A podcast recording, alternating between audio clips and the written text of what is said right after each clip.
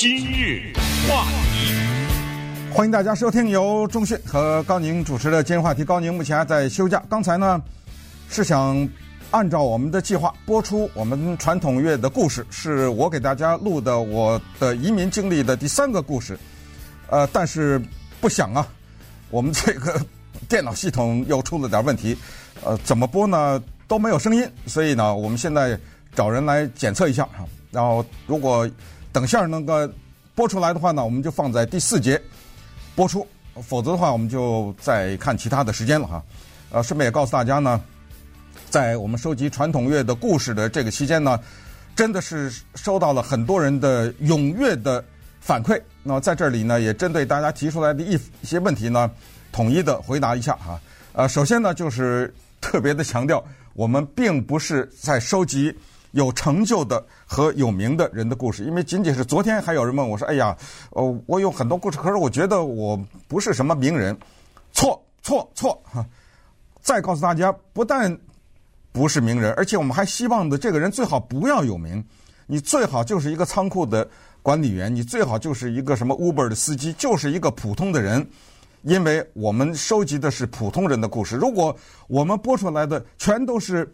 知名的人士在各界领域都是很有名的人，就会排斥很多人，因为听众一听到就说：“哦，你们收集他们的故事，那算了，这跟我没什么关系。”这是第一点要跟大家澄清一下啊。第二呢，就是还是很多人有一个倾向，就是把自己的移民的经历像是申请工作的履历表一样，整个的捋了一下，在这个过程当中，就在五分钟、六分钟的时间里呢。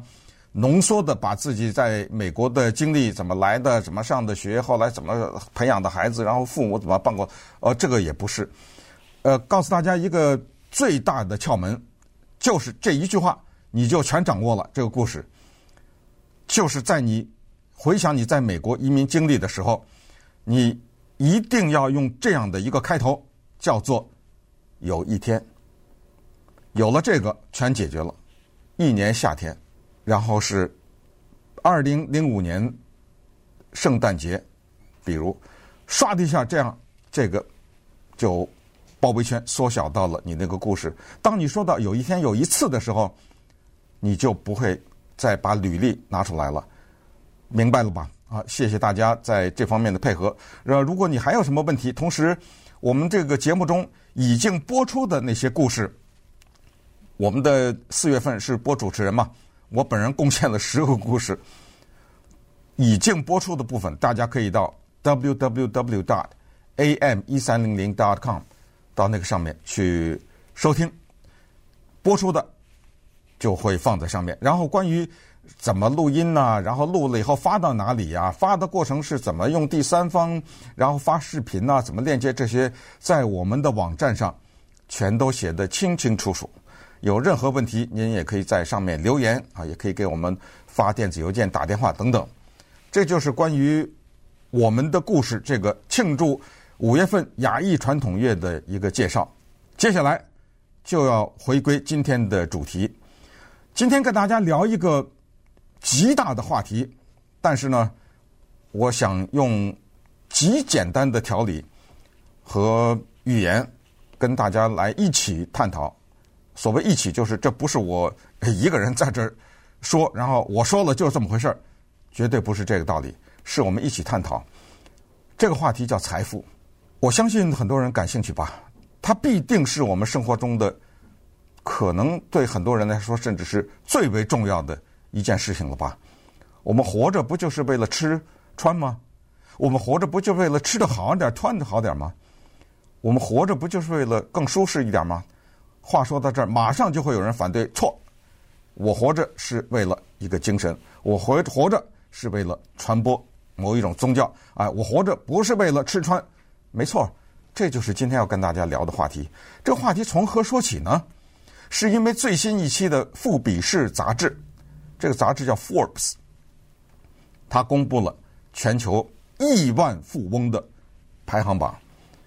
我坚决不会在这个节目里。跟大家讲，排第一的是谁？排第二的是谁？这不是今天的话题。我今天要聊的是，在这个排行榜后面隐藏的贫富之差，以及导致这个贫富之差的原因是什么？还有就是，既然我们是普通的老百姓，既然我们不是经济学家，那么我们就听听那一些毕生投入研究贫富差距的人，他们是怎么说？那些经济学家他是什么理论，以及是靠什么支撑他们这些理论？别害怕，没有图表，没有复杂的经济术语，全是故事。所以今天呢，咱们就聊聊这个。那么在此呢，我就先把这个话题打住啊。下面这一段，咱们就开始从一个特别有钱的女性的故事开始讲起。当然，这个人呢早已经去世了，但是今天富比士能够排出这个有钱人的排行榜，跟这个女的有点关系。当然，这个女的她在活着的时候是万万没想到，她会跟这件事儿有点什么关系。今日话题：一九八一年的时候呢，富比士杂志的老板，他的名字叫 Malcolm Forbes，他就跟他下面的编辑说：“我现在在这一期当中呢。”准备排一个叫做富豪排行榜，我需要上面有四百个人。为什么有四百个人呢？这就跟早先呢，就是在二十世纪初的时候，美国的有一个叫做赛马大王，就是这一家人呢，是是养马和赛马的这个大王哈。他的名字呢叫 Aster，这 Aster 家族，他的女性有关啊。Aster 是 Carolyn Aster，。她是这个家族的女性的继承人。当时呢，他们家有特别大的豪宅在纽约，所以他那个大的豪宅里面呢，有一个舞厅。这个舞厅呢，来的名门望族，一般的来说是四百人。这个舞厅就是有四百人可以跳舞，再多呢就挤了。所以当时呢，他有特别著名的四百人家庭舞会。那么一晃到了一九八一年的时候，富比士杂志的老板 Malcolm 呢。就说我觉得四百这个挺好的，嗯，它象征着有钱人，所以呢，咱们也来这四百富豪排行榜。那么这时候他下面的编辑就说：“哎呦，老板，这个咱做不来啊，这到哪儿找去啊？这排行榜这么多国家，这么多人，呃，就算是美国吧，这也不知道这怎么知道？那个时候也没有国际网络，没有什么简简单单说哦，你们这帮编辑，你们说不行是吧？啊，那行了，你们找工作吧。”我找能说行的人，这地球上有这样的人，我就找到他。啊，这话一说，他那些编辑没话说了啊。他们些关机编辑呢，花了很长的时间，派了好多的人，各种各样的走访。长话短说呢，就把这个四百个富豪的排行榜给登出来了。那个时候，一九八一年，一个杂志老板，他拥有一个一百二十六。英尺的豪华游艇，他在法国的诺曼底有一个城堡，它有十二颗俄罗斯的法贝热彩蛋。大家都知道，那个雕的非常精细的俄罗斯的那个法贝热这种彩蛋，现在那个彩蛋一个都在将近三千万美元以上，有的可以高达五千万美元。他有十二个。他这个人喜欢玩热气球，他的热气球不是咱们看的那个圆的，他那个热气球的造型有狮身人面像，这是古埃及法老墓的那个。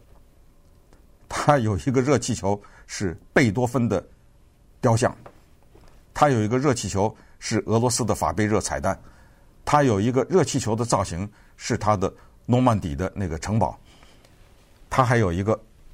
阿拉伯的世界的酋长，那个造型，那个热气球高度跟他的游艇一样，一百二十六尺。话说呢，到了现在，那四百个亿万富翁啊，光是美国最新一期的《富比士》杂志说的是七百三十五个人，全球两千六百六十八个人。这个说明了什么呢？这个就说明啊，有钱人越多。不管是在一个地球上面，还是在一个局部一个国家，就说明它的经济越好，不是吗？下一个问题是：是吗？这就是咱今天要聊的财富这个话题。根据《富比士》杂志的统计，现在每十七个小时，地球上就出现一个亿万富翁。这话呢，咱们就得再从一九八一年拉到一九五零年。那个年代，你知道有钱人的税是多少吗？百分之九十四。我再说一遍，你肯定没有听错，百分之九十四。一百块钱，你留六块钱，那九十四块钱交给国家了。现在的有钱人税呢，最高啊，三十七。在五十年代的时候呢，有一个著名的经济学家，他的名字叫 Simon Kuznets，他当时。就提出了一个理论，这个理论呢就是贫富之差理论。这个理论呢是用曲线所表示，所以后来呢就冠了他的名字，在经济学界呢就叫做 Kuznets Curve，Kuznets 曲线。这是说什么呢？他是这么说的啊，他说贫富之差呀是一件大坏事儿。这个我相信没有人。会反对吧？不会有人说：“哎呀，就是让穷人越穷越好，富人越富越好。”可能不会有人有这个理论吧？即使经济学家，恐怕也不会这样。普通老百姓更不了解了，对不对？但是他这儿一拐弯，但是呢，他说你不要去管它，因为当贫富之差呀达到高点的时候，我们脑子里设想出有这么一个曲线啊。它像一个弧度嘛，对不对？它往上走，它走到一定的高度的时候，它开始缓慢的下滑。为什么突然之间这个贫富差距就开始缩小了呢？你听一听他说的有点道理。首先，当贫富之差拉到一定程度的时候，政府可以有某种程度的干预。那政府可以干预的手段很多了。其实，咱们现在听说的什么遗产税啊，什么这种各种各样的。调节啊，这个就不用说了哈，就是公共政策它可以有一定程度的调节，但是你不要太过分的干涉哈。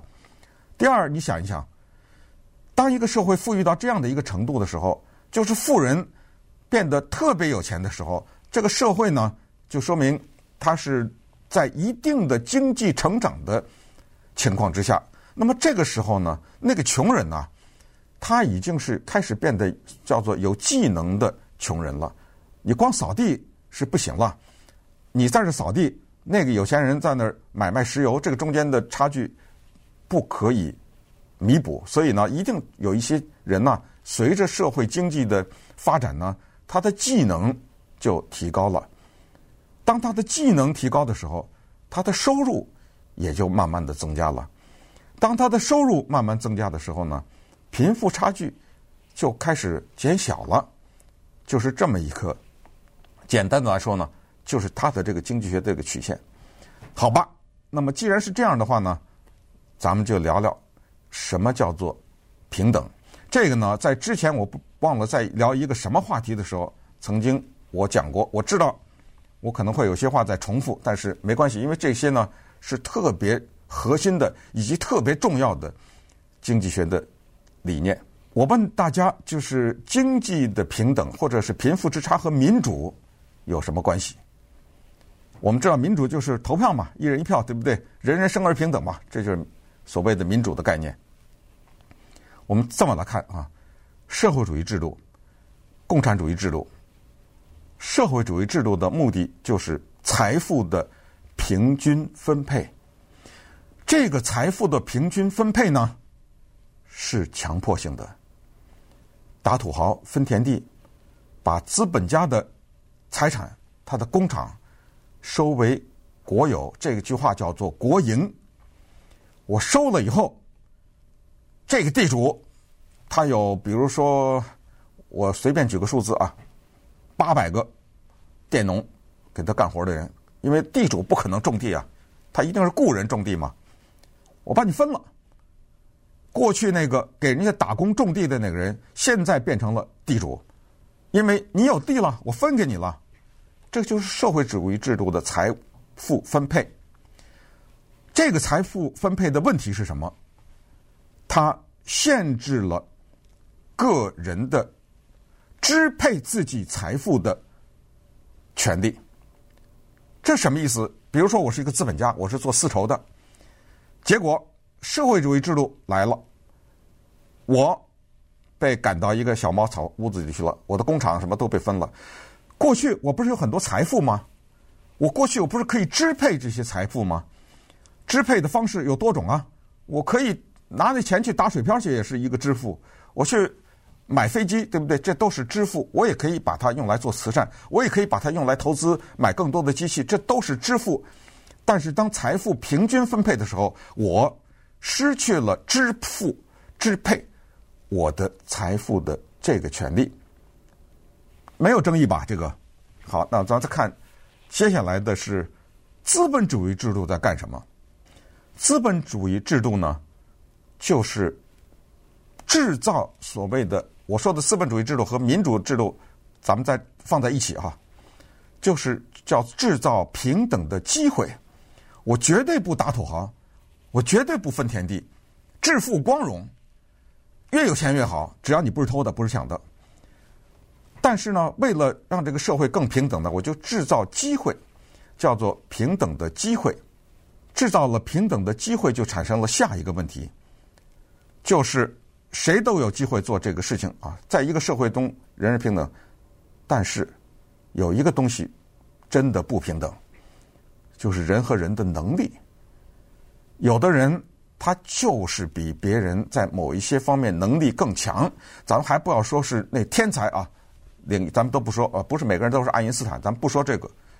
他有的人呢，要是按照历史上，他就是会制造弓箭；有的人呢，他的制造陶器这方面他特别有能力；有的人他就是会做出很精美的食品来；另外一个人他就是在这方面不开窍，这个没有争议吧？啊，每个人在各方面的能力不一样，当能力不一样的时候。那么，那个能力更强的人，是不是在同等的机会的面前，他就获得了更多呢？因为他的能力强，更不要说这个社会还有一些懒散之人，天生的就是一些懒散之人。所以在这种情况之下呢，就造成了下面一个著名的叫做平等的自相矛盾，就是越机会平等。其结果就是越不平等，因为人的能力不一样。那么在这种时候呢，就产生了下一个逻辑。那么这个时候政府就要出来干预。政府干预就是什么呢？哎，这就是大家听到了平权法案呐、什么就这些。因为历史的原因，因为个人的能力的原因，所以呢，这个里面就对那一些曾经受过歧视的。或者是有残疾的啊，或者是能力有限的等等，就通过比如说你赚的钱多，我就让你多交点税啊，这种它就是制造平等。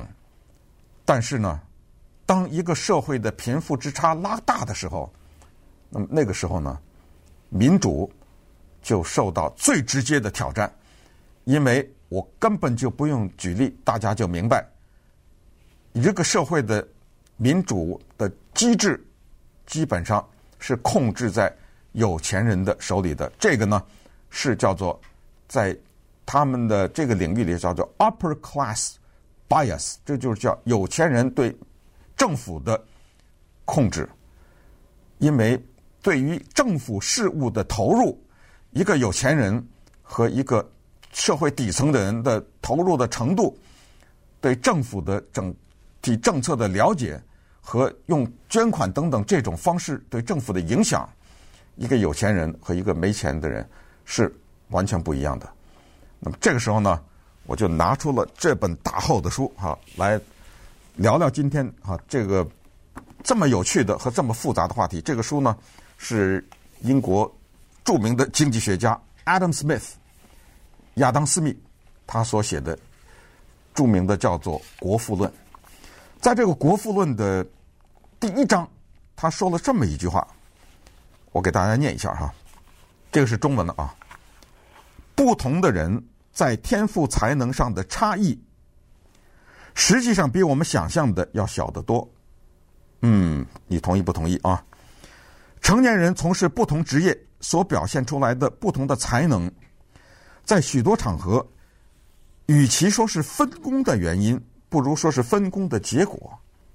这个得稍微注释一下，就是社会分工嘛。你做面包，我酿酒；你做弓箭，我打铁，对不对？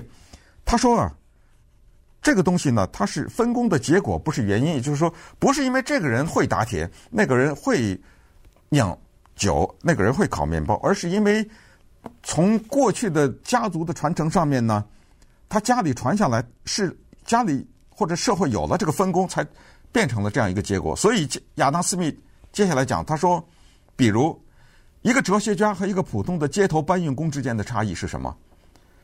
似乎不是由于天赋，而更多的是由于习惯、风俗和教育所产生的。再进一步说，他说了啊，当我们来到这个世界上的时候，在六岁或八岁的时候，我们或许非常相像，我们的父母或游戏的伙伴看不出他们有什么显著的不同。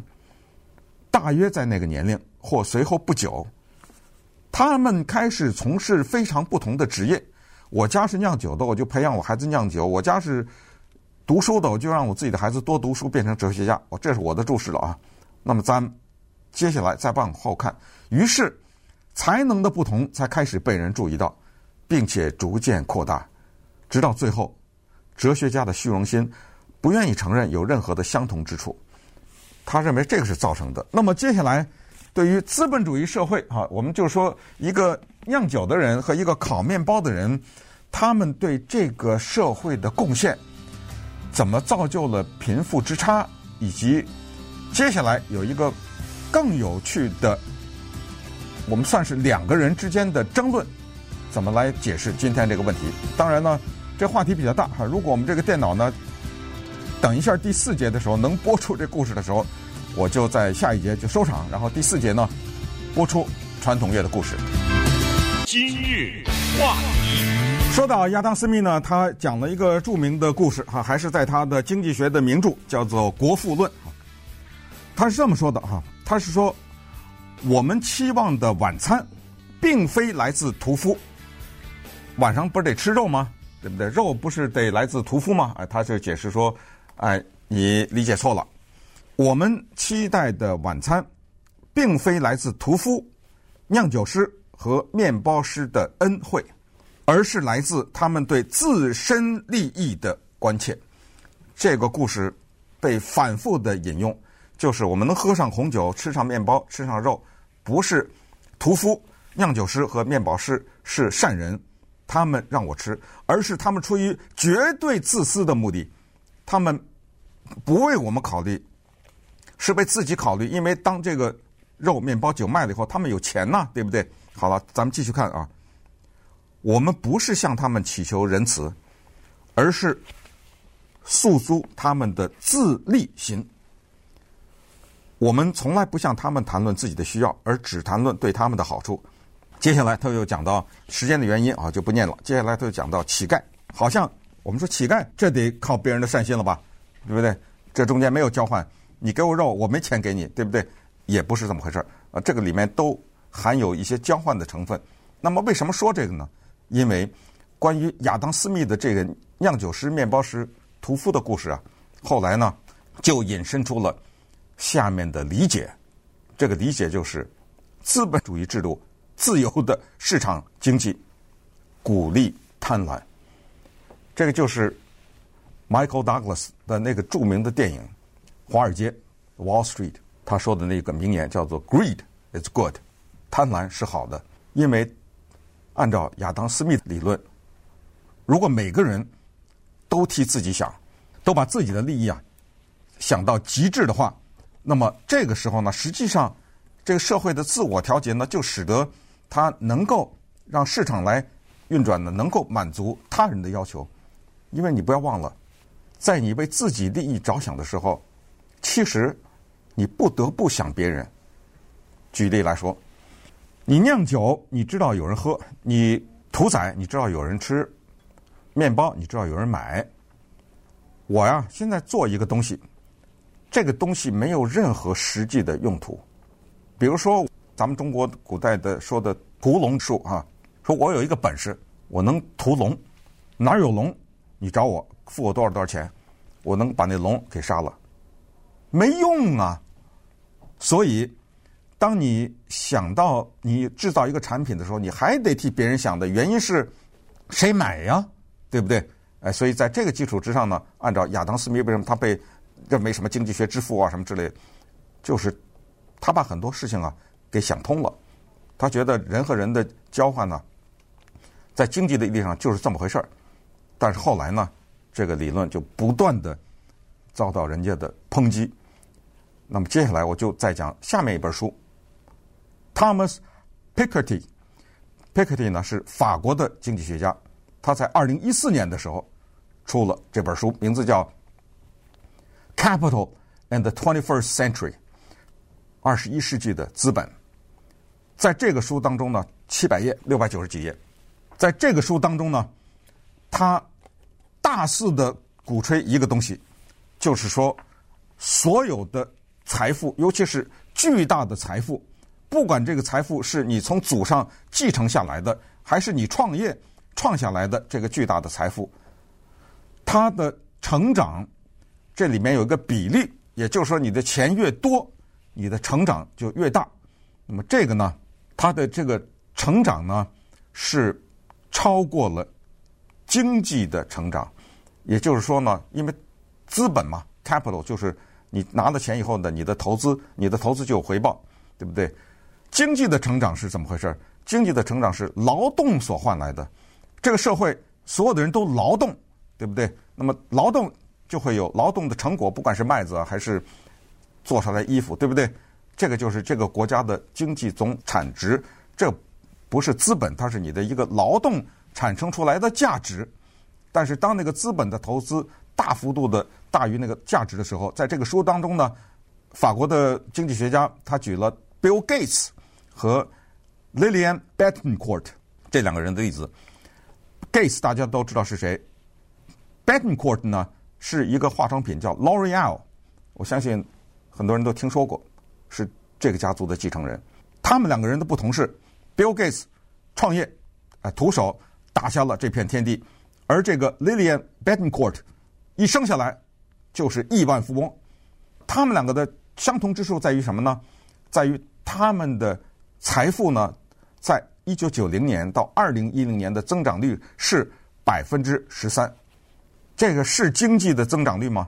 一个国家的经济成长是百分之十三的话，得了吗？接下来，这个经济学家说了，一个有钱人家的孩子，从他生下来的第一天的，比如说保姆啊、照顾啊。啊，小的时候可以请讲西班牙语的保姆，请讲法语的保姆，请讲中文的保姆啊，这种培养，到他上学，上的私立学校，然后从他上学呢，到他上大学，从大学到实习，大学毕业找工作之前，不是很多人得实习吗？那他爸爸、他妈妈、他的姑姑、他的舅舅那一通电话，所给他找的这个实习的机会，是普通人所没有的，所以他呢就把。刚才我说的1950年代的 Kuznet curve，就是库兹奈克的曲线呢，就在这本书里面给正式的推翻了。就是社会不会自己调节，他再怎么样，那个有钱人的优势是保持的，不光是保持，而且这个贫富的差距拉大。那么怎么解决这个问题？有办法，就是拼命的给有钱人加税。如果你的年收入在五十万美元以上，百分之八十。